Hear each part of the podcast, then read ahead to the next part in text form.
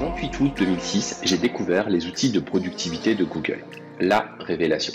Passionné, je n'ai cessé d'accompagner des millions d'utilisateurs à travers les formations et mon blog. Je suis Thierry Lanoff, bienvenue sur Numéricast. Aujourd'hui, j'ai le plaisir d'accueillir dans ce nouvel épisode de Numéricast Rochane Kerbouche, expert et chef de projet numérique au sein de Bruxelles Formation. Bonjour Rochane, comment vas-tu? Bonjour Thierry, je vais très bien. Ce format podcast me plaît beaucoup parce que je suis, enfin, je suis habillé euh, normalement et ça va, je n'ai pas de souci à, me faire là-dessus. Et euh, du coup, tu n'as pas trop l'accent euh, bruxellois, c'est parce que tu vis en France et, tu vas travailler en Belgique tous les matins quand il n'y a pas le confinement.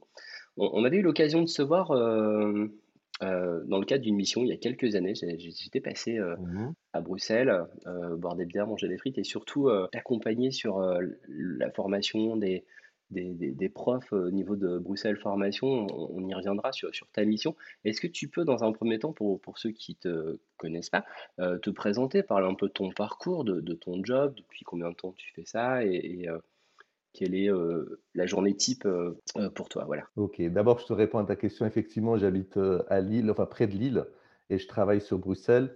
Et maintenant, depuis sept ans, je fais le trajet tous les jours Lille-Bruxelles, sauf depuis le confinement. Là maintenant, je suis carrément à 100% télétravail. ceci dit, ça me plaît beaucoup parce que ça change un peu. Dans le train, on peut faire beaucoup de choses et tout ça, c'est intéressant. Maintenant, quand, Quant à mon parcours, alors je suis réellement rentré dans le numérique euh, euh, en 2011 quand j'ai fait mon, j'étais formateur en mathématiques et en informatique et puis après je me suis mis euh, dans le numérique. J'ai fait un master 2 en ingénierie pédagogique multimédia à Lille, à l'université de Lille. J'ai commencé à travailler en tant qu'ingénieur en technologie de l'information et de la communication. Et très vite, il y a eu ce poste à Bruxelles Formation sur lequel euh, vraiment j'ai réagi euh, assez vite parce que ça me plaisait. il y avait beaucoup, beaucoup de, de, choses tout à fait nouvelles. Et donc, je suis arrivé à Bruxelles en 2014 en tant que chef de projet. C'est un projet qui appartient à la division production de Bruxelles Formation et assez transversal pour l'ensemble euh, du personnel de Bruxelles Formation. Alors, Bruxelles Formation, c'est juste pour te dire, pour t'expliquer, c'est l'équivalent de l'AFPA en France. Hein. On va dire que c'est un, organisme de formation, c'est le plus connu à Bruxelles, c'est le plus grand d'ailleurs. Il régit la formation pour les associations, les petits organismes. Ils doivent avoir l'accord ou l'aval de, Bruxelles Formation. On est à peu près à 500 dans le personnel, c'est-à-dire moitié PEDA et moitié admin.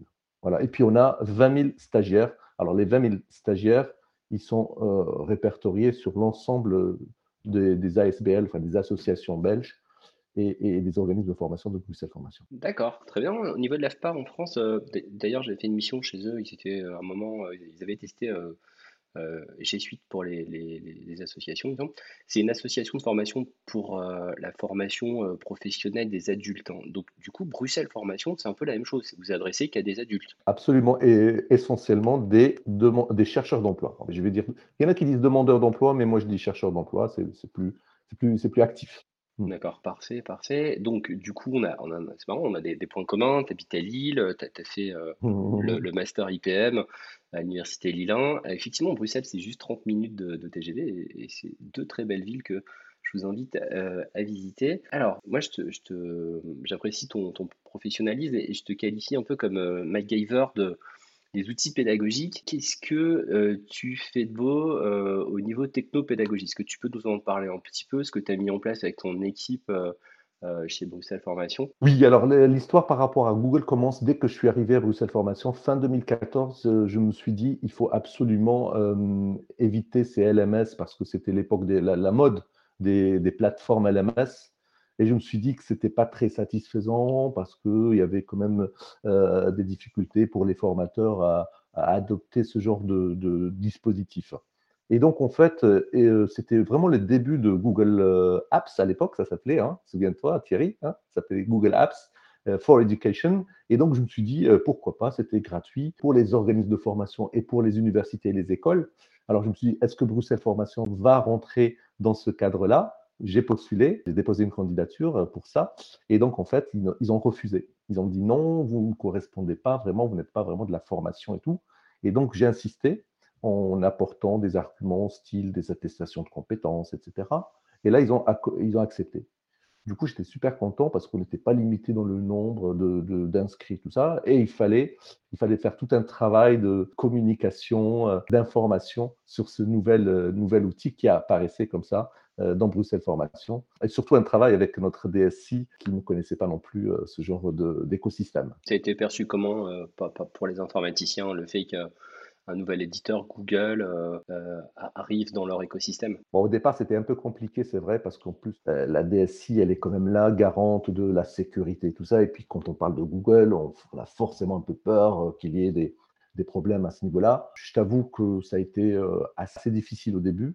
Mais sachant qu'il y a une sorte de flexibilité pour les administrateurs de Google Edu, que peut-être qu'ils avaient peur aussi que je les sollicite un peu trop, mais une fois que, que j'avais euh, mes, identifiés en tant qu'admin, finalement, je ne les ai jamais quasiment pas embêtés.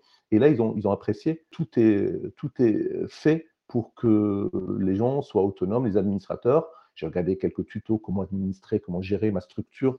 Euh, j'ai fait appel à eux pour euh, juste le, début, mais après, c'est fini. On a tout géré. Et là, je crois qu'ils ont accepté le fait qu'on aille ça, surtout dans un cadre pédagogique, qu'on aille dans, dans ce dispositif parce que il y avait beaucoup d'interactions et beaucoup de, curiosité de la part des formateurs, euh, mais aussi des stagiaires. Voilà. Et donc là, actuellement, on est à quasiment tous les formateurs ont un compte Google euh, Workspace Edu. Et euh, les stagiaires, on en a, on est à plus de 3000, plus de 3000 qui ont un compte. Ok. Les, les licences sont toujours gratuites sur, la partie éducation que Ça a un petit peu changé, il me semble. Il y a des, il y a des... Ouais, ça a changé, ça a changé effectivement. Maintenant, il y a... avant, c'était illimité en termes de stockage. Maintenant, c'est plus illimité. Je crois que c'est limité à plus d'un teraoctet. Mais il paraît que, enfin, en tout cas, j'ai lu dans des articles que on n'arrive jamais à dépasser ce genre de, de, quota. Et si jamais on le dépasse, on peut s'arranger, voir avec Google pour voir un peu comment, comment on peut faire. Mais en tout cas, pour l'instant, euh, moi, je n'ai pas ce souci-là euh, en termes de stockage. Et euh, on a pris quand même quelques licences Google Education for Enterprise parce que tout simplement, il y a quelques fonctionnalités, notamment dans la visioconférence, qui sont extrêmement intéressantes, comme, le, comme les sondages, comme la possibilité de mettre en place des, des breakout rooms, des, des, groupes, et puis aussi des, questions. Et, et ça, c'est vraiment, vraiment très, très demandé par nos formateurs. Ceux qui veulent mettre euh, une pédagogie euh, euh, avec des méthodes actives. Et ça, c'est vraiment l'occasion de le faire avec Google Enterprise. Ouais, c'est canon. Puis aussi la suppression des, bruits de fond et d'autres fonctionnalités qui sortent avant ou qui ne sortent que sur cette édition, qui existe aussi dans le monde professionnel, mais il faut déjà avoir un, niveau de licence avancé. Et, du coup, tu peux faire un mix comme ça entre Enterprise et puis euh, les licences basiques. je ne savais pas, je savais pas. Il y a un minimum quand même. C'est 50 licences. Donc, on a pris, nous, le minimum, 50 licences euh, avec un fournisseur. Et là, on, l'a donné aux gens qui en ont besoin. Franchement, on n'a pas fait non plus euh, une sorte beaucoup de, d'évangélisation parce qu'on n'en a pas beaucoup. Mais en tout cas, les personnes qui en ont besoin, ils ont une licence Enterprise. Et c'est vrai, c'est bien de rappeler que d'un compte à l'autre, gratuit, payant, et même entre deux comptes payants, il peut y avoir différents types de licences. C'est vrai que c'est pas écrit euh, en haut à gauche ou quelque part le, type de licence qu'on a, mais il y a des fonctionnalités qui sont plus ou moins euh, euh, ajoutées. Quoi.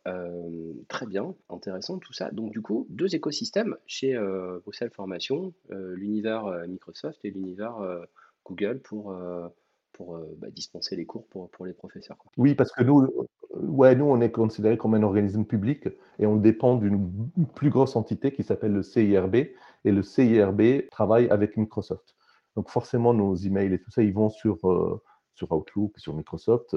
Par contre, l'aspect pédagogique, là, franchement, il y a une sorte d'ouverture de la part de notre DSI qui a accepté euh, le fait que les gens travaillent avec Google et ça cohabite bien. Et ma foi, moi, je trouve ça intéressant parce que finalement, nos stagiaires, c'est eux les plus, les plus importants. Ils vont, ils vont s'accoutumer, ils vont s'habituer à, ces deux écosystèmes. Si jamais ils vont dans une entreprise où on utilise Google, ils, sont, ils seront à l'aise et vice-versa. Tu vois ouais, c'est, top d'avoir cette, euh, mm. cette polyvalence. En termes d'outils pour, euh, on a parlé de Google euh, Éducation, il y, a, y a Classroom notamment, tu as testé pas mal de choses, les Chromebooks, Classroom, euh, est-ce que tu peux nous raconter un peu ton expérience et puis euh, les différents dispositifs que tu as pu mettre en place euh, à travers ces applications? Est-ce que tu, tu penses que les outils Google sont adaptés dans le monde de l'éducation ou est-ce qu'il manque des choses, et qui, voilà, des, petits retours d'expérience par rapport à ça, ça peut être mmh. profitable. tout d'abord, très vite, on a senti le besoin dans certaines formations d'avoir des flottes de portables accessibles facilement.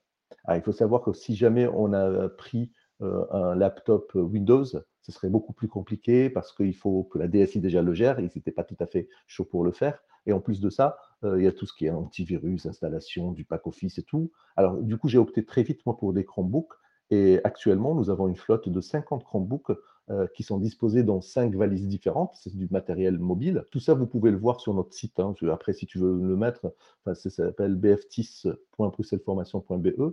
Donc voilà, on a des flottes de, de Chromebooks, des flottes de tablettes Samsung, 60 aussi, 60 euh, tablettes, et on a des iPads, quelques iPads. Et donc l'idée, c'est de mettre à disposition des formateurs qui veulent utiliser des, activités dans lesquelles ils font appel à ce genre euh, d'outils. Euh, qui ils empruntent. On a un système de, prêt extrêmement simple. ils vont quasiment en deux clics, ils ont la possibilité de recevoir par le biais d'un chauffeur la valise parce qu'on est éparpillé dans plusieurs centres et ils reçoivent la valise, ils la mettent en place et puis ils font leur activité. Voilà, donc les Chromebooks, ça a été vraiment, vraiment très, très plébiscité, notamment par euh, les stagiaires, parce qu'il n'y a quasiment pas de, de, paramétrage, de réglage, tout se fait au niveau de, l'administration, de l'interface administrateur. Il y avait peut-être quelques problèmes de Wi-Fi. Hein. En Belgique, euh, le Wi-Fi n'est pas aussi avancé qu'en France. Mais bon, ça commence un peu à venir. On avait quelques, tu sais, les histoires d'access point, un peu des modems comme ça, qu'on mettait avec les valises qui permettaient justement euh, d'avoir accès au Wi-Fi. Mais de plus en plus, euh, ça commence à s'installer. On a mis aussi, on a expérimenté. Alors, ce qui est bien dans mon, dans mon projet, c'est que mon projet, c'est un laboratoire pédagogique. On essaye d'expérimenter l'ensemble de ces outils-là.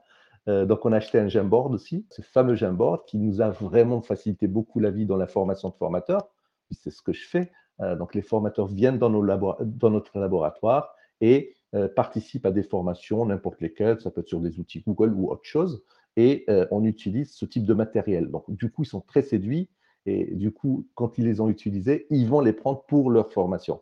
Hein, ce qu'on appelle en pédagogie l'isomorphisme, ça veut dire clairement, moi, en tant qu'enseignant, j'expérimente quelque chose, ensuite, après, je la reproduis avec mes élèves ou mes stagiaires. Voilà, donc en fait, euh, grâce à tout ce matériel-là, hein, l'écosystème Google, que ce soit Chromebook, euh, Jamboard, on a aussi des Chromebox. Des Chromebox, c'est des dispositifs de visioconférence, hein, c'est une histoire de petite box comme ça, euh, avec un, tout de périphériques, caméra, micro, extrêmement puissant, haut-parleurs et micro. Et on met ça dans des salles de réunion parfois. Avant le confinement, je précise, parce qu'avant le confinement, les gens ne le connaissaient absolument pas. Et maintenant, ils sont très, très contents de, savoir que ça existe et ils l'empruntent de temps en temps pour des réunions hybrides, quand il y a une partie qui est en présentiel et l'autre est à distance. Ouais, c'est génial tout ça, tu dois tu dois t'éclater euh, avec euh, ton laboratoire. Et est-ce que tu as vu une différence avec le confinement justement euh, Est-ce qu'il y a eu un avant-après confinement par rapport à la façon d'animer les cours chez, chez Bruxelles Formation? Alors oui, énormément. Déjà, nous, on était prêts. Alors, ce qui est bien, c'est que notre laboratoire, comme je t'ai dit, depuis 2016, on expérimente ce matériel, on avait fait des tutoriels sur la vidéoconférence et tout ça. À l'époque, personne ne voulait nous, solliciter parce qu'ils ne voyaient pas l'intérêt. Et le jour où c'est arrivé, on était quasiment prêt, tout était fait. Google Meet, euh, les gens ne le connaissaient absolument pas. Euh, c'est devenu vraiment l'outil le plus utilisé, même si euh, on se dirige vers l'environnement 365. Mais là, il y a une telle facilité, on n'est pas obligé d'installer l'application Teams, etc. Donc, du coup, euh, euh, ils sont vraiment ils sont adaptés très, très vite à ces outils-là. Donc, ils ont créé des comptes. On a été beaucoup, beaucoup sollicités. Et au niveau des stagiaires, c'est pareil. Ils ont eux aussi euh, eu à intégrer les dispositifs comme Classroom. Et Classroom, il faut savoir qu'il est très utilisé chez nous à Bruxelles Formation. même pour des formations, tu vas me dire, peut-être on n'y pense pas forcément, hein, un soudeur, euh, formation de, comment tu ça, chauffagiste et tout ça, eh ben, ils, utilisent, euh, utilisent beaucoup Classroom parce qu'ils déposent des, vidéos, ils déposent du contenu, des, formulaires et tout ça. Et puis les, les stagiaires avec leur smartphone beaucoup, parce qu'il y en a beaucoup qui n'ont pas de, de, laptop, ils utilisent Classroom avec leur smartphone. Et ça marche très bien. Vraiment, j'ai des retours extrêmement positifs à ce niveau-là. Voilà, donc je ne sais pas comment ça va se passer quand on va migrer, mais j'ai l'impression que certains veulent rester dans ces usages-là parce qu'ils trouvent leur intérêt et ils se sont habitués. Moi, super, tous ces cas d'usage, euh, ça donne envie et c'est vrai qu'on Mmh. n'y pense pas. Tu as parlé de migration, donc tu as, deux questions. Tu as, certainement euh, testé les outils aussi du côté euh, Microsoft. Que, lesquels tu préfères et, et pour quelles raisons pourquoi, pourquoi cette migration? Si, je peux poser la question. Alors, je vais commencer par te répondre pourquoi la migration, tout simplement parce qu'on dépend de plusieurs organismes publics et Bruxelles Formation ne peut pas être euh, isolé par rapport aux autres organismes publics. Actiri, c'est un peu comme Pôle emploi en France. Eux, ils utilisent Microsoft. Le Forum aussi utilise euh, Microsoft. Donc, en fait, forcément, euh, ça va de soi, Bruxelles Formation doit se diriger de façon officielle là-dessus, même si on a les deux écosystèmes qui coexistent. Maintenant, si tu me demandes la différence entre les deux, évidemment, je connais beaucoup moins l'environnement 365 mais je participe par exemple au comité de pilotage de l'intégration de 365, donc je ne vais pas forcément te dire beaucoup de mal là-dessus. Euh... C'était pas le but. Hein. Euh, quelles sont les, différences fondamentales euh, pour ceux qui, qui, se, posent la question J'avoue. Est-ce qu'il y a des avantages chez Microsoft Les premiers retours, les gens me disent que Teams, c'est intéressant. Hein, je prends l'exemple de Teams, c'est intéressant, mais ça nécessite quand même un peu plus d'entraînement. c'est beaucoup moins euh, euh, spontané euh, quand on utilise ce genre d'outils parce que on, cherche parfois le, bouton de, de, fond d'écran, le bouton de réglage, il faut installer l'application, hein, ce que je disais tout à l'heure. C'est pas du web, même si sur web ça existe, mais très peu de fonctionnalités. Voilà, donc il y a quelques groupes qui commencent à utiliser Teams et Microsoft 365. Euh, mais j'avoue que, alors ça c'est vraiment important Thierry, j'aimerais bien te partager là-dessus. Parfois on m'a étiqueté euh, comme étant pro Google, à fond Google et tout ça. Donc les gens viennent me poser des questions sur Google et je ne supporte pas ça. Pourquoi? Parce que j'estime que mon travail est plutôt pour accompagner euh, les formateurs dans leur usage de la pédagogie, c'est-à-dire voir la valeur ajoutée de l'outil n'importe lequel tu vois. Et, ça, c'est extrêmement important. C'est l'outil qui est au service de la pédagogie. Et encore, c'est pas suffisant parce que tout le monde parle de ça et s'arrête là. L'outil est au service de la pédagogie si cette pédagogie change. Si on reste sur des pédagogies ancestrales, euh, du style euh, très, euh, très transmissive, ça sert à rien d'utiliser l'outil. Enfin, l'outil n'apporte pas grand-chose. En revanche, si on est dans des pédagogies où on prône la collaboration, où on prend des activités diverses, où on prend des interactions, où on, prend aussi des productions chez les stagiaires, à ce moment-là, peu importe l'outil, nous, on leur a montré certains outils, euh, Google essentiellement Classroom, Google Sheet, euh, Google Forms et Google Meet, c'est vraiment les quatre gros outils qui sont utilisés. Maintenant, euh, on ne va pas non plus démarrer par qu'est-ce qu'on peut faire avec Google Site ou qu'est-ce qu'on peut faire avec Google Forms, pas du tout. On est là, quels sont vos besoins? On va essayer de regarder ça. Ah bah tiens, on connaît cet outil-là, mais si vous connaissez d'autres, euh, ça ne nous dérange pas de travailler sur un document collaboratif en Word Online. Franchement, on le fait d'ailleurs de temps en temps. Donc on n'est pas du tout focalisé uniquement sur un écosystème par rapport à un autre. Et on essaye de changer le mindset des gens, et ce n'est pas évident parce que c'est vrai que les gens réfléchissent beaucoup, beaucoup, beaucoup outils et très peu, très peu pédagogie. C'est clair, super intéressant. Et ça me permet de rebondir sur euh, une question. Tu sais, chez Numéricoach, on a un réseau d'une cinquantaine de, formateurs euh, coach qui euh, interviennent sur les applications de la suite Google. Quel, quel conseil tu pourrais donner à un formateur? Quelle, quelle, méthode serait efficace? Quels outils? Quelle façon d'animer ou quel type de pédagogie est, vraiment profitable pour que l'apprenant, on va dire un adulte salarié d'une entreprise, sur une formation, on va dire d'une journée, hein, on va dire c'est un standard, euh, voilà, soit, soit, vraiment profitable. Est-ce que tu as des, retours d'expérience ou qu'est-ce que tu ferais toi en tant que formateur si tu devais animer euh, euh, la formation type du style Google Workspace, le tour des applications en 7 heures? Ouais. Alors, juste une parenthèse, nous, on a mis en place on a un produit qui s'appelle Se former en ligne pour former en ligne.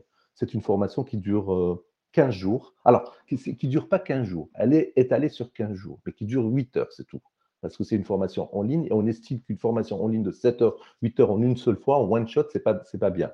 Alors, qu'est-ce que je propose? Moi, je propose de se calquer un peu sur un modèle qui s'appelle le modèle de Kolb. C'est le même modèle que la classe inversée. Alors, comment ça se passe exactement? Ça se passe que en plusieurs phases. Il y a des phases synchrones et il y a des phases asynchrones. Donc, il y a des phases où on n'est pas obligé de se voir et d'être là en live en train de discuter on peut éventuellement envoyer des ressources pédagogiques aux stagiaires, aux apprenants, pour qu'ils puissent les consulter. Et ensuite, on va essayer de donner du sens à la présence. C'est-à-dire quand on se voit, les interactions ont lieu et c'est là où on apprend le plus. Alors, ce cycle de Kolb, il est un peu compliqué à comprendre, mais je vais essayer de le schématiser. On va dire qu'il y a quatre étapes. La première étape, c'est l'étape d'exploration, c'est-à-dire on met en situation d'exploration euh, les apprenants. Ils vont faire des recherches tout seuls ou ensemble, en groupe, mais en tout cas pas avec le formateur ni la formatrice. D'accord? Donc ça, c'est la première phase. La deuxième phase, ils reviennent en synchrone, donc ils reviennent en live, ils se réunissent et ils vont faire des présentations de, des résultats de leur exploration. Donc ils vont présenter ce qu'ils ont appris. Et figure-toi, on est souvent étonné de la connaissance, de l'expérience de ces gens-là on se dit qu'ils vont, ils vont dire des conneries, mais en fait, ils vont pas dire de conneries. Et si jamais ils disent des conneries, c'est très bien, parce qu'il y en a d'autres qui vont les corriger, et c'est comme ça qu'ils déconstruisent un peu leurs croyances, d'accord? Une fois qu'on a fini ces, deux étapes-là, on passe à une partie asynchrone, qui est la partie de conceptualisation, les concepts, la fameuse théorie. La fameuse théorie dont on nous parle toujours en premier. On nous dit qu'il faut faire la théorie, ensuite la pratique. Alors que ce n'est pas vrai. Avant de faire la théorie, il faut d'abord laisser chipoter les gens pour qu'ils donne un sens à cette théorie. Pour que quand ils voient quelque chose, en asynchrone, une vidéo par exemple qui parle de théorie, ils vont se dire Eh ben oui, effectivement, j'avais remarqué ça dans mon exploration. Tu vois? Donc, une fois qu'ils ont fini cette théorie-là, il y a la quatrième phase qu'on appelle la phase de recontextualisation.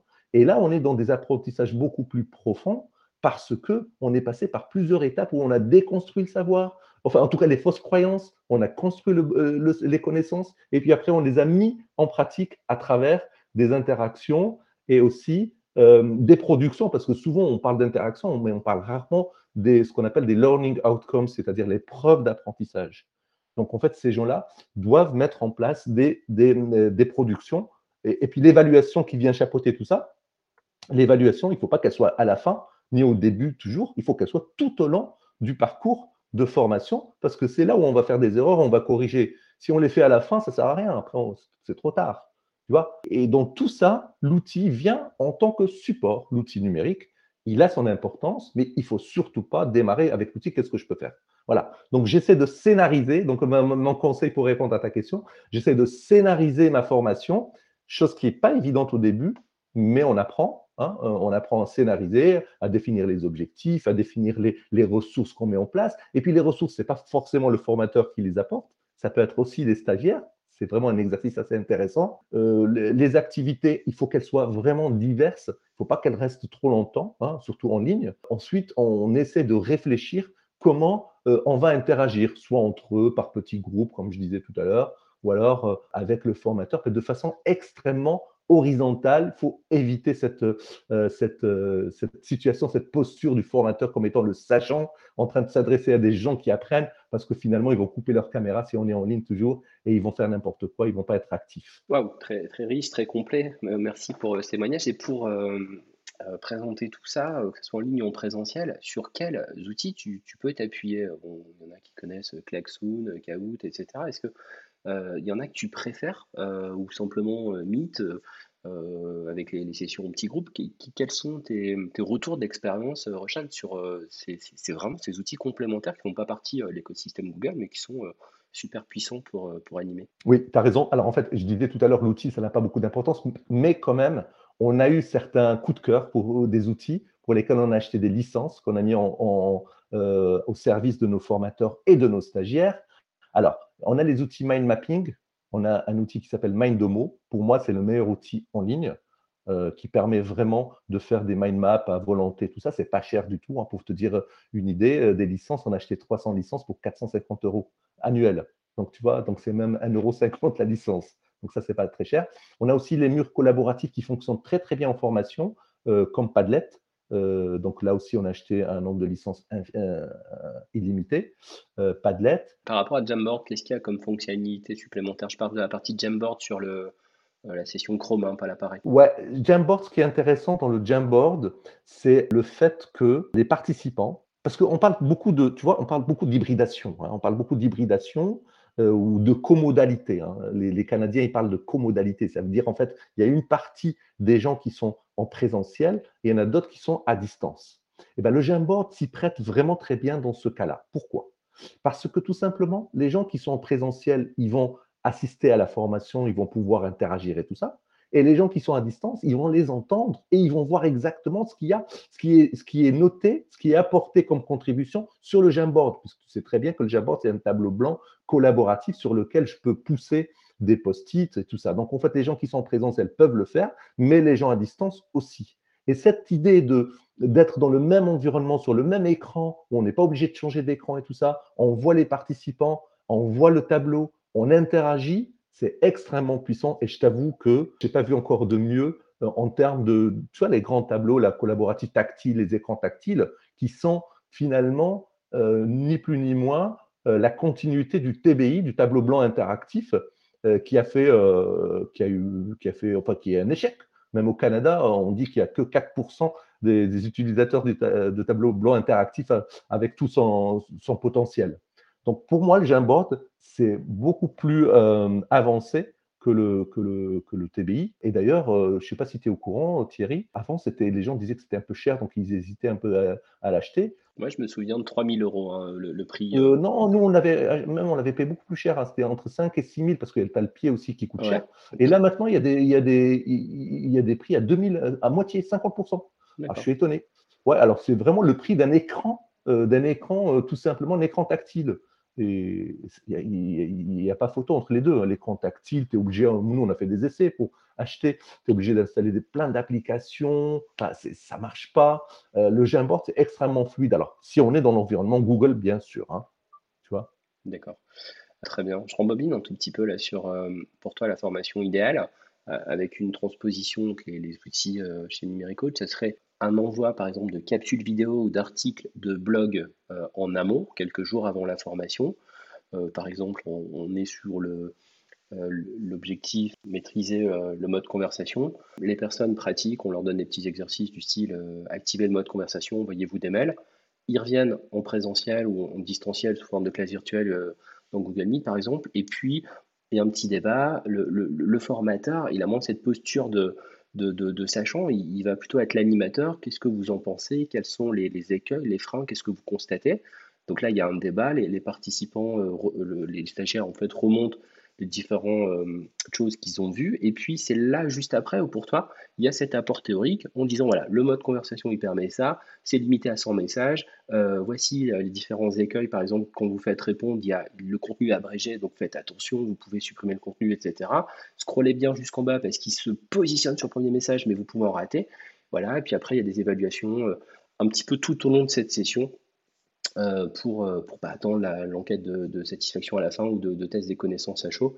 Et euh, pour toi, c'est plus profitable. Et je suis, complètement d'accord avec toi. C'est souvent on, voit dans, en théorie dans les pyramides d'apprentissage que deux jours après, 80% du, contenu a disparu du, que, l'apprenant a, subi, hein. c'est un peu le terme, sur une journée présentielle de 7 heures que nous, chez Numérique Coach, on, ne préconise pas, on est plutôt sur des, sessions de 2-3 heures parce que le cerveau humain, il, franchement, au bout de 2-3 heures, il mmh. déconnecte, même avant.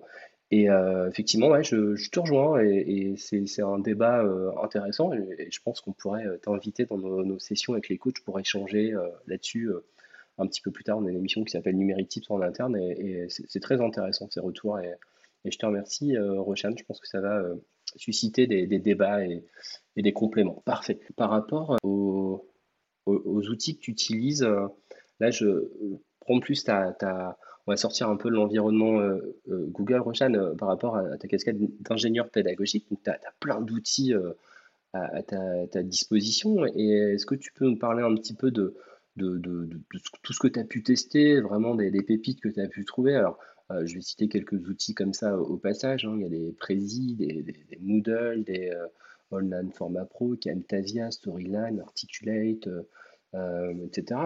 Qu'est-ce que qu'est-ce que tu aimes bien comme outil euh, et à quoi ça sert? Parce que les, les auditeurs connaissent peut-être pas euh, ce qu'on peut faire avec ces outils. Oui, alors à quoi ça sert? C'est ta raison de dire à quoi ça sert, parce que c'est parfois on utilise des outils et après on ne sait plus à quoi ça sert. En fait, moi, euh, j'aime bien les outils qui sont en ligne déjà, où, on ne dépend pas de la DSI pour nous les installer, etc. Donc déjà, c'est la, la, première chose.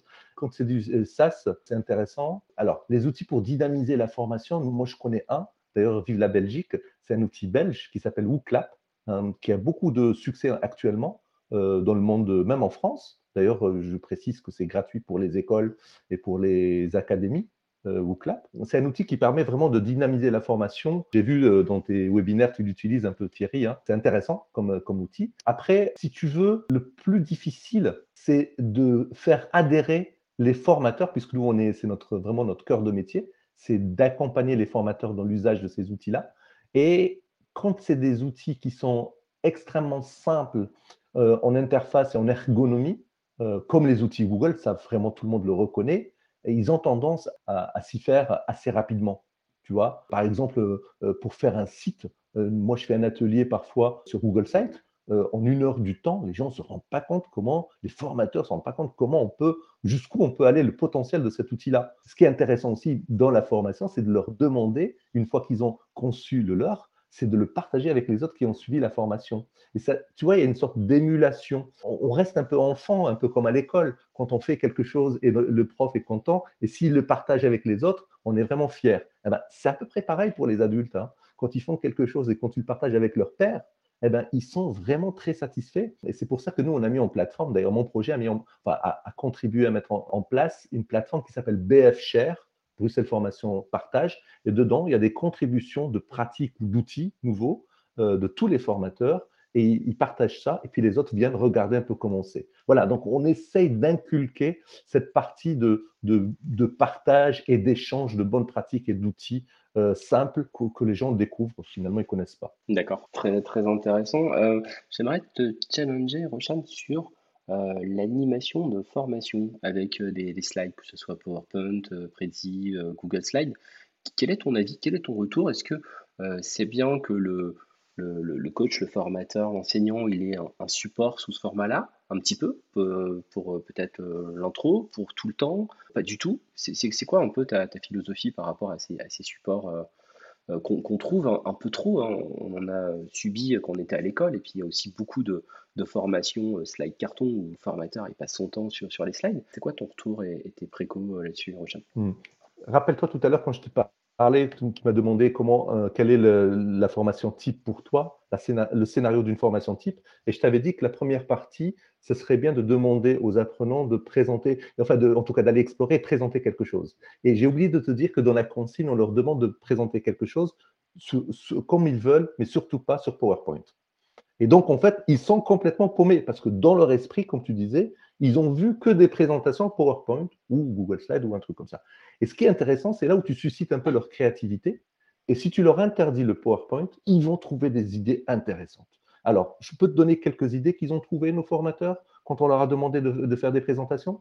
Il y en a qui ont fait, euh, alors là, le plus, le plus, euh, le plus original, c'est carrément une pièce de théâtre. Une pièce de théâtre où ça parlait de, euh, je ne sais plus, ça parlait d'un outil. Et donc, en fait, du coup, ils ont imaginé un scénario pour pouvoir communiquer ce qu'ils ont appris, tu vois, à travers la pièce de théâtre. Ils ont fait aussi, il y en a qui ont chanté, il y en a qui ont fait un karaoké, il y en a qui ont fait parler comme ça oralement, réciter, tu vois, comme si c'était une récitation. Euh, il y en a qui ont fait un jeu, en fait, qui ont fait participer les gens pour pouvoir transmettre les informations qu'ils ont apprises. Bah, je me dis que finalement, les idées, ce n'est pas les formateurs qui les donnent, ce sont les apprenants.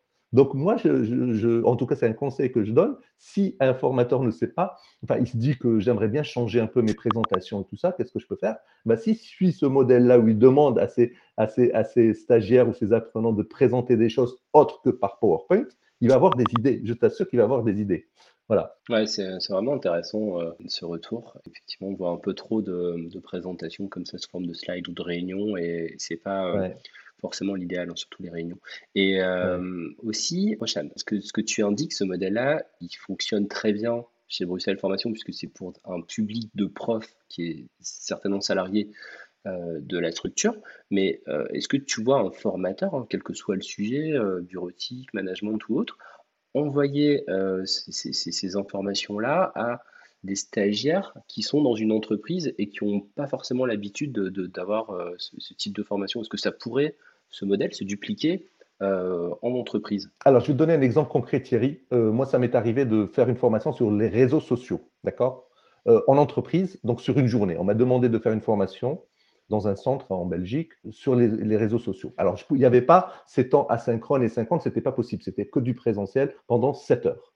Et malgré ça, je pense que il y a la possibilité, toujours en restant focalisé sur son modèle, de, de scénariser ta journée de cette façon-là. Je te donne l'exemple. des réseaux sociaux, quand j'arrive, je leur demande d'aller noter le vocabulaire, donc je les mets dans le contexte qu'ils connaissent. Post, euh, like, euh, hashtag, machin, tout ça, il y en a plein. Et en petits groupes, ils vont faire ça et ils vont les présenter aux autres. Et les autres vont devoir répondre à leurs questions. Donc, tu vois, donc là, on est dans la présentation et dans la contextualisation de quelque chose sur une journée en présentiel. Après, quand on arrive à la partie, soi-disant, à distance, la théorie où tu n'es pas obligé d'être là, Là, à ce moment-là, moi, ce que j'ai trouvé comme solution, c'est de leur donner des vidéos. Ils ont un casque et ils vont regarder la partie théorique de façon un peu isolée. Moi, pendant ce temps-là, je, suis en train de regarder mon Facebook. je plaisante. Euh, voilà. Donc, et donc, voilà. Donc là, on a, fini les deux premières parties. Ensuite, la partie recontextualisation, c'est là où ils sont en petits groupes, où ils vont faire des choses. Alors, quand, il s'agit de bureautique, moi, je pense que ce qui est intéressant, Hein, euh, quand toi tu fais tes formations, ce qui est intéressant, c'est de les challenger, leur donner, leur demander de faire quelque chose, de produire quelque chose. L'idée, c'est de produire. Si on ne produit pas, ça ne va pas. Et le fait de produire, ils vont se casser les dents, ils vont, ils vont, ils vont demander aux collègues, par exemple dans la formation Prezi, euh, ils te sortent des, des, productions extraordinaires. Parfois, on n'a pas confiance en eux parce qu'on se dit, ils découvrent l'outil, donc ils, vont, ils ont besoin d'adaptation et tout ça. Or, ce n'est pas vrai. On est très souvent surpris positivement. Donc, il faut y aller, il faut leur faire confiance il faut leur donner, euh, en tout cas, la motivation. Ce qui est intéressant dans la motivation, c'est la contrôlabilité. S'ils ont le contrôle de la situation, ils vont être motivés. S'ils ont la valeur de la tâche, s'ils ont une perception de la valeur de la tâche importante, ils vont être motivés. Tu vois Et aussi, il y a une troisième perception qui est importante, c'est la perception de la, la capacité, c'est-à-dire je suis capable. Est-ce que je suis capable de le faire ou pas? Attention, il ne faut pas non plus leur donner des choses insurmontables parce qu'ils vont se démotiver. Mais s'ils sentent qu'ils sont capables, ils vont être motivés. Et, franchement, quelle que soit la matière, moi je ne fais pas attention à la matière. Hein. Il y a même des gens qui font de la classe inversée pour, en éducation physique euh, sport. Hein, c'est quoi le sport? Ils vont regarder, ils vont préparer des, gestes et tout ça. Et puis quand ils viennent en salle de sport, ils, ils, les mettent en pratique. Donc en fait, ça marche pour tous les domaines. Ce n'est pas vrai quand on te dit ça marche que pour certains domaines. Mmh. D'accord. Oui, c'est important de, faire pratiquer euh, l'apprenant. Euh, nous, met un mmh. point d'honneur euh, effectivement à ce que plus de 50% du temps, le stagiaire, l'apprenant, soit vraiment en train de, faire les exercices. De... C'est la meilleure façon de, retenir par rapport à écouter ou, lire ou, Clairement ou, suivre. Et, et, encore mieux, après, c'est de faire des petits groupes et co-construire des choses. Et là, c'est encore un level au-dessus, effectivement. On est mm. au printemps 2021, au moment où on enregistre ce, podcast. Comment t'imagines la formation du futur, printemps 2025, dans 4 ans Pour toi, c'est quoi une formation euh, en bureautique euh, comment, tu vois les choses euh, Je sais que tu fais beaucoup de veille, un peu de science-fiction. Tiens, qu'est-ce qu'on pourrait imaginer dans 4 ans? Alors moi, j'aimerais bien qu'il y ait une modalité qui émerge, pour laquelle nous, au BFTIS, on a commencé déjà à faire des, travaux, c'est la réalité virtuelle. Parce que je trouve qu'il y a un potentiel extrêmement euh, euh, grand dans cette modalité-là. Je te donne un exemple, on a les gens qui font soudure, parfois il faut être habillé avec des, tenues, des équipements euh, de sécurité et tout ça, alors que maintenant j'ai vu qu'il y avait des, outils comme ça qui permettent avec des casques de réalité virtuelle de s'immerger carrément dans l'environnement d'un atelier de soudure et de faire les gestes et d'apprendre et tout ça.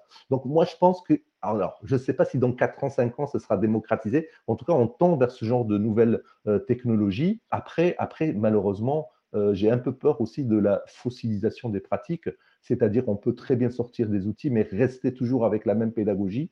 Et ça, même en 2040, si on reste toujours euh, avec quelqu'un qui parle et les autres écoutent, parce que c'est quand même vieux, hein, ça, date de l'ère euh, du christianisme, la lecture, le prêtre qui lisait euh, sa, prêche aux, gens qui l'écoutaient. On est presque comme ça dans certains amphis, hein.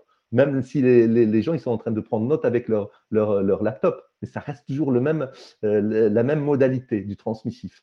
Bah, ça dépend. Donc, tu vois, je suis assez mesuré par rapport à ce que je te dis. Il y a des choses qui émergent avec des, des idées nouvelles, des pédagogies nouvelles, et il y en a d'autres qui sont restées extrêmement cloîtrées sur leurs anciennes habitudes. Et ça, c'est pas évident. C'est ce mindset-là qu'on essaie de changer. D'accord. Pour, pour, pour, aller plus loin et ouvrir les chakras, est-ce que tu as quelques auteurs, quelques courants de pensée, euh, quelques euh, lectures à, conseiller euh, sur ces sujets-là pour ceux qui veulent ouvrir le chakra? Alors, je parlais, de, je, parlais, je parlais de la classe inversée. Alors, le pape de la classe inversée, il s'appelle Marcel Lebrun. Donc, il suffit juste d'aller sur Internet et taper le, le blog de Marcel, vous allez voir, vous allez trouver. C'est une caverne d'Alibaba. C'est pas un Belge aussi, lui? C'est un Belge. Ouais, ouais, Les Belges, ils sont quand même euh, euh, à la pointe de ce genre de choses. Euh, il y a les Canadiens aussi. Hein. je parlais de motivation tout à l'heure quand je parlais de, de, perception, de contrôlabilité, tout ça. C'est un Canadien qui s'appelle Roland Viau, qui, fait, qui fait beaucoup de choses dans ce sens-là. Donc, c'est intéressant comme, comme bibliographie. J'avoue que les réseaux sociaux, on apprend beaucoup. Hein. Je n'ai pas évoqué ce point-là mais dans les réseaux sociaux, euh, d'ailleurs, l'inventeur de Twitter a dit qu'en cinq ans, il a appris beaucoup plus qu'il a appris pendant toute sa vie. Et moi, je, le rejoins. Moi aussi, sur Twitter, je fais beaucoup de veille, mais pas que de la veille. J'apprends beaucoup de choses de façon, ce qu'on appelle la sérendipité. On va aller chercher des informations précises et finalement, on tombe sur d'autres et on apprend. Tu vois et je pense que ce genre de choses-là nous permettent de faire euh, donc les réseaux sociaux. Finalement, il n'y a pas des gens identifiés, ce sont des personnes comme toi et moi, des gens lambda, qui vont partager du, savoir. Et s'ils partagent du savoir, c'est intéressant, c'est ce qu'on appelle l'économie de la connaissance. Hein. J'encourage toujours mes, formateurs en leur disant, si vous avez 20 euros, vous donnez 10 euros, euh, vous allez perdre 10 euros, donc il vous reste que 10 euros. Alors que si vous avez de la connaissance, vous la donnez, vous la perdez pas. Vous pouvez même en gagner parce que le fait d'échanger avec vos collègues, vous allez gagner encore de la connaissance. Donc, tu vois, l'économie dont on parle et l'économie de la connaissance, c'est complètement différent.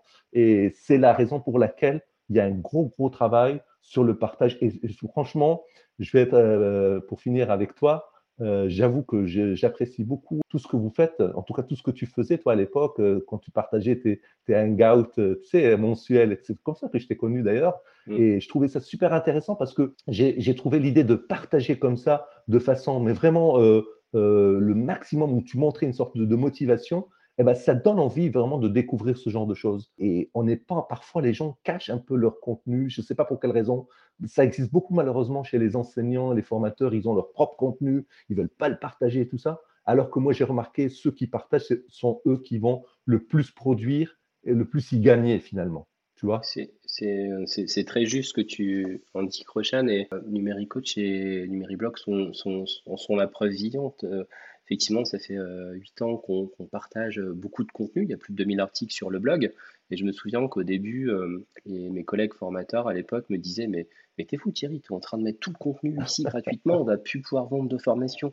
Et je leur disais, mais si, au contraire, ça va, ça va susciter du besoin, l'envie, ça va générer des questions, ces questions vont nous nourrir, on va progresser. Et effectivement, euh, c'est ce qui réellement ce qui s'est passé. Ouais, c'est vrai qu'à l'époque, on faisait les Hangout on c'était l'ancêtre de YouTube Live. Après une cinquantaine d'épisodes, j'avais arrêté pour me consacrer un peu plus sur les articles de blog et puis euh, les formations, etc. Numéricast, ce, ce, média, en fait, ce podcast, sert aussi de, de, partage de, cette connaissance. Et c'est vrai que plus, plus on partage et plus on reçoit. C'est vraiment quelque chose que j'ai appris sur ces dix dernières années avec euh, cet environnement Google aussi et toutes ces choses-là. Et il n'y a aucun intérêt de faire la rétention d'infos parce que quand on partage, les gens viennent nous voir euh, parce qu'ils savent qu'on sait et ils nous en demandent encore plus ou ils nous commandent des formations, la prestation, etc. Et c'est plutôt une bonne pratique. Euh, j'en connais encore beaucoup qui, font la rétention quelque part et, euh, bah, tant pis pour eux. Peut-être qu'un jour, ils, changeront leur méthode et ils verront que c'est plus profitable. Et puis, c'est vraiment jouissif de, partager, de voir des, des, des, étoiles dans les yeux. Et puis souvent, on a, on a, on a aussi de l'apport. Et moi, chaque jour, j'apprends des choses parce que il y a toujours des questions qui te challengent ou des gens qui, qui te montrent des trucs euh, ou des façons de travailler. Mmh. On parlait tout à l'heure. Euh, euh, c'est vraiment génial. cool, Rochan. Le, mot de la fin, peut-être, c'est quoi tes, tes, projets ou tes idées pour la suite au niveau de ton job ou qu'est-ce qui manque comme fonctionnalité chez Google, par exemple, qui, qui te rendrait service Je pense que ce qui manque, déjà, je suis pas très satisfait du chat Google, hein, tu vois. je suis un peu jaloux de Slack, voire de Teams parfois parce que dans le même environnement, on peut stocker des documents et tout ça, on les, les retrouver, chose qui n'existe pas vraiment dans le chat Google. J'espère juste, j'espère juste qu'ils vont continuer. Enfin, la publicité, par exemple, chez Google, il n'y a pas. J'aurais aimé qu'il y en ait un peu plus parce que moi, j'ai l'impression que certaines personnes passent à côté sans le savoir. C'est pas qu'ils ne veulent pas, ou alors ils ont des mauvaises idées, des préjugés, des a priori. Et, ces a priori-là, je pense qu'il y a tout un travail de communication de la part de Google de faire pour, pour rassurer les gens et pour leur montrer qu'on euh, peut, euh, on peut vraiment collaborer. Et, ça, c'est extrêmement puissant si les gens arrivent. Regarde, je vais te donner une anecdote, une petite anecdote pour finir. Mes parents, ma mère et mon père, ils ont 75 ans, avec 75 ans en France. En tout cas, quand ils avaient 75 ans, je leur ai offert un Chromebook pour l'anniversaire. Eh bien, figure-toi, avant, ils, laissaient tomber parce qu'ils avaient un problème avec l'antivirus ou je ne sais pas où ça démarrait pas, ils en avaient marre. Maintenant, avec le Chromebook, avec le bureau à distance, ils partagent, ils n'habitent pas à côté de moi, ils habitent du côté de Paris, et, je, les, je, les, accompagne et ils sont super heureux. Ils font de la visio, ils font. Ma mère, elle fait des drives, elle fait des documents, elle les partage et tout ça. Et, vraiment, c'est grâce à cet environnement. Et ils me remercient parce que les gens, quand tu leur parles de Chromebook, ils pensent que c'est euh, carrément un ovni, euh, c'est compliqué. Et quand ils voient ma mère et mon père les utiliser, euh, là, je parle un peu de ma sphère privée, mais c'est incroyable. Ils, arrivent à faire plein, plein de choses qu'avant, ils ne pouvaient pas faire. Voilà, donc j'espère qu'ils vont continuer dans ce sens-là. Et, et, ça, ne, ça, ne, fait que me faire plaisir, en tout cas à moi. Ouais, c'est clair. Les Chromebooks, c'est, c'est pas que pour les, les, particuliers ou les écoles, ça, ça sert évidemment pour les mmh. personnes âgées. Et puis, il n'y a pas de maintenance, ça c'est génial. Et puis, euh, bien sûr, pour les, entreprises, il y a des boîtes du CAC 40 qui enlèvent carrément leur flotte de PC, qui décommissionnent la suite Office pour passer au Chromebook et euh, la suite de documents Office. Et c'est que le début. Et, Google, effectivement, fait, fait de plus en plus de, publicité sur Chrome et, et Chromebook mais peut-être pas assez sur Google Workspace et tout cet écosystème et les différences entre les comptes grand public, les comptes payants, etc., où mm. il y a plus de confidentialité, de sécurité, etc. Il y a, il y a encore un, travail de communication pour euh, démocratiser tout ça et puis euh, voilà, faire en sorte qu'il y ait plus d'utilisateurs. Mais effectivement, euh, encore plein, plein de choses à faire. Merci Roshan pour, euh, cette interview euh, très enrichissante, pertinente. merci pour ce partage de connaissances.